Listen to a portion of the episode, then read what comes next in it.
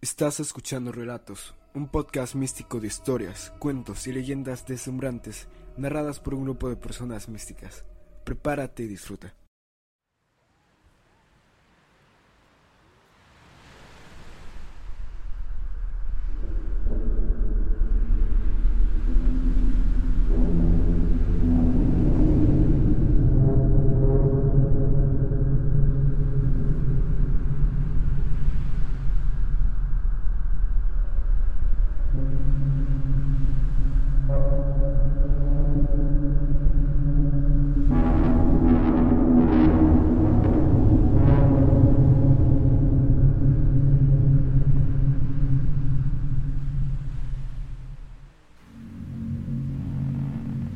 Los buques suicidantes de Horacio Quiroga. Resulta que hay pocas cosas más terribles que encontrar en el mar un buque abandonado. Si de día el peligro es menor, de noche el buque no se ve ni hay advertencia posible. El choque se lleva a uno y a otro. Estos buques abandonados, por A o por B, navegan obstinadamente a favor de las corrientes o del viento. Si tienen las velas desplegadas, recorren así los mares, cambiando caprichosamente el rumbo. No pocos de los vapores que un buen día no llegaron a su puerto han tropezado en su camino con uno de estos buques silenciosos que viajan por su cuenta. Siempre hay probabilidad de hallarlos a cada minuto. Por ventura las corrientes suelen enredarlos en los mares de sargazo. Los buques se detienen, por fin, aquí o allá, inmóviles para siempre en ese desierto de algas. Así hasta que poco a poco se van deshaciendo. Pero otros llegan cada día, ocupan su lugar en silencio, de modo que el tranquilo y lúgubre puerto siempre está frecuentado el principal motivo de estos abandonos de buque son sin duda las tempestades y los incendios que dejan a la deriva negros esqueletos errantes. Pero hay otras causas singulares entre las que se puede incluir lo acaecido al María Margarita, que zarpó de Nueva York el 24 de agosto de 1903 y que el 26 de mañana se puso al habla con una corbeta, sin causar novedad alguna. Cuatro horas más tarde, un paquete, no obteniendo respuesta. Desprendió una chalupa que abordó al María Margarita. En el buque no había nadie. Las camisetas de los marineros se secaban a proa. La cocina estaba prendida aún. Una máquina de coser tenía la aguja suspendida sobre la costura, como si hubiera sido dejada un momento antes.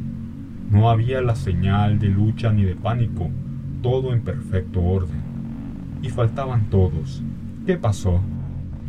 La noche que aprendí esto, estábamos reunidos en el puente. Íbamos a Europa y el capitán nos contaba su historia marina, perfectamente cierta, por otro lado. La concurrencia femenina, ganada por la sugestión del oleaje susurrante, oía estremecida. Las chicas nerviosas presentaban sin creer inquieto oído a la ronca voz de los marineros en proa. Una señora muy joven y recién casada se atrevió. ¿No serán águilas? El capitán sonrió bondadosamente. ¿Qué, señora? ¿Águilas que se llevan a la tripulación? Todos se rieron, y la joven hizo lo mismo, un poco cortada.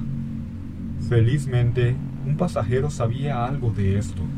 Lo miramos curiosamente. Durante el viaje había sido un excelente compañero, admirado por su cuenta y riesgo, y hablando poco. Ah, sí nos contará, señor suplicó la joven de las águilas. No tengo inconveniente, asintió el discreto individuo. En dos palabras, en los mares del norte, como el María Margarita de Capitán, encontramos una vez un barco a vela. Nuestro rumbo, viajábamos también a vela. Nos llevó casi a su lado. El singular aire de abandono que no engaña en un buque llamó nuestra atención y disminuimos la marcha observándolo. Al fin desprendimos una chalupa. A bordo no se halló nadie. todo estaba también en perfecto orden. Pero la última anotación del diario databa de cuatro días atrás, de modo que no sentíamos mayor impresión. Aún nos reímos un poco de las famosas desapariciones súbitas. Ocho de nuestros hombres se quedaron a bordo para el gobierno del nuevo buque. Viajaríamos en conserva. Al anochecer, aquel nos tomó un poco de camino. Al día siguiente lo alcanzamos, pero no vimos a nadie sobre el puente. Se desprendió de nuevo la chalupa y los que fueron recorrieron en vano el buque. Todos habían desaparecido. Ni un objeto fuera del lugar. El mar estaba absolutamente terso en toda su extensión y en la cocina hervía aún una olla con papas. Como ustedes comprenderán, el terror supersticioso de nuestra gente llegó a su colmo. A la larga, seis se animaron a llenar el vacío, y yo fui con ellos. Apenas a bordo, mis nuevos compañeros se decidieron a beber para desterrar toda preocupación. Estaban sentados en rueda, y a la hora la mayoría cantaba ya. Llegó mediodía y pasó la siesta. A las cuatro, la brisa cesó y las velas cayeron. Un marinero se acercó a la borda y miró el mar aceitoso.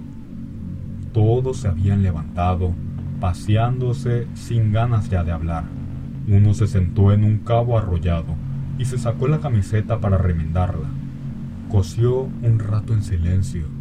De pronto se levantó y lanzó un largo silbido. Sus compañeros se volvieron.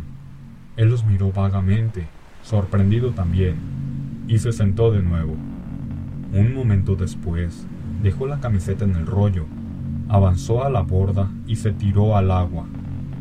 Al sentir el ruido, los otros dieron vuelta la cabeza con el ceño ligeramente fruncido, pero enseguida parecieron olvidarse del incidente, volviendo a la apatía común. Al rato, otro se desperezó, restregándose los ojos caminando, y se tiró al agua. Pasó media hora. El sol iba cayendo. Sentí de pronto que me tocaban en el hombro. ¿Qué hora es? Las cinco, respondí. El viejo marinero que me había hecho la pregunta me miró desconfiado, con las manos en los bolsillos. Miró largo rato mi pantalón, distraído. Al fin se tiró al agua. Los tres que quedaban se acercaron rápidamente y observaron el remolino. Se sentaron en la borda, silbando despacio, con la vista perdida a lo lejos. Uno se bajó y se tendió en el puente, cansado. Los otros desaparecieron uno tras otro. A las seis, el último de todos se levantó, se compuso la ropa, se apartó el pelo de la frente, caminó con sueño aún y se tiró al agua. Entonces quedé solo, mirando como un idiota el mar desierto. Todos sin saber lo que hacían, se habían arrojado al mar, envueltos en el sonambulismo moroso que flotaba en el buque. Cuando uno se tiraba al agua, los otros se volvían momentáneamente preocupados, como si recordaran algo para olvidarse enseguida. Así habían desaparecido todos, y supongo que lo mismo los del día anterior, y los otros y los de los demás buques. Eso es todo. Nos quedamos mirando raro al hombre con explicable curiosidad. ¿Y usted no sintió nada? Le preguntaron. Sí, un gran desgano y obstinación de las mismas ideas, pero nada más. No sé por qué no sentí nada más. Presumo que el motivo es este en vez de agotarme en una defensa angustiosa y a toda costa contra lo que sentía, como deben de haber hecho todos y aún los marineros sin darse cuenta, acepté sencillamente esa muerte hipnótica, como si estuviera anulado ya. Algo muy semejante ha pasado sin duda a los centinelas de aquella guardia célebre, que noche a noche se ahorcaban. Como el comentario era bastante complicado, nadie respondió pero después el narrador se retiraba a su camarote. El capitán lo siguió un rato de reojo. Farsante, murmuró. Al contrario, dijo un pasajero enfermo que iba a morir a su tierra. Si fuera farsante, no habría dejado de pensar en eso y se hubiera tirado también al agua.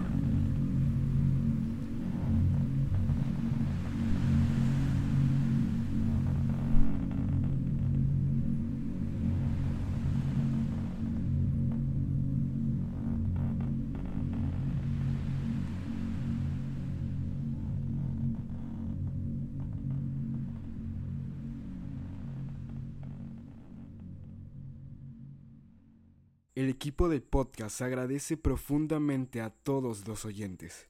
No dejes de escuchar Relatos por Capo Estudio.